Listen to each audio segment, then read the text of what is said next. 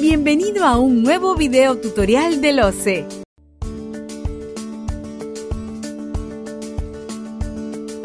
Estimado especialista en compras públicas, hoy te enseñaremos algunas novedades relacionadas al valor estimado y al valor referencial, contemplados en el nuevo Reglamento de Contrataciones del Estado, aprobado mediante Decreto Supremo número 344-2018 EF, vigente desde el 30 de enero del 2019. Por ello, pon atención a estos datos. De acuerdo al nuevo reglamento, el valor estimado está previsto para la contratación de bienes y servicios. No será publicado en las bases.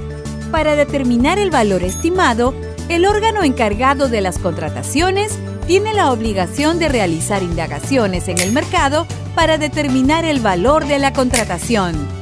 La indagación de mercado contiene el análisis respecto de la pluralidad de marcas y postores. En caso solo exista una marca en el mercado, dicho análisis incluye pluralidad de postores. Respecto al valor referencial, está previsto para la contratación de consultoría de obras y ejecución de obras.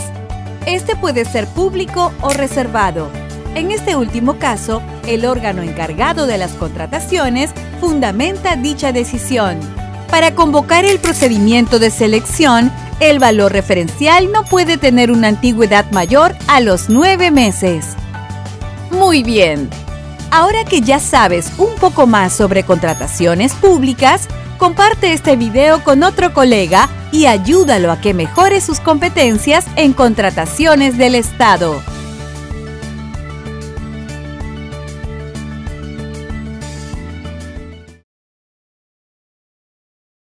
Gobierno del Perú. El Perú primero.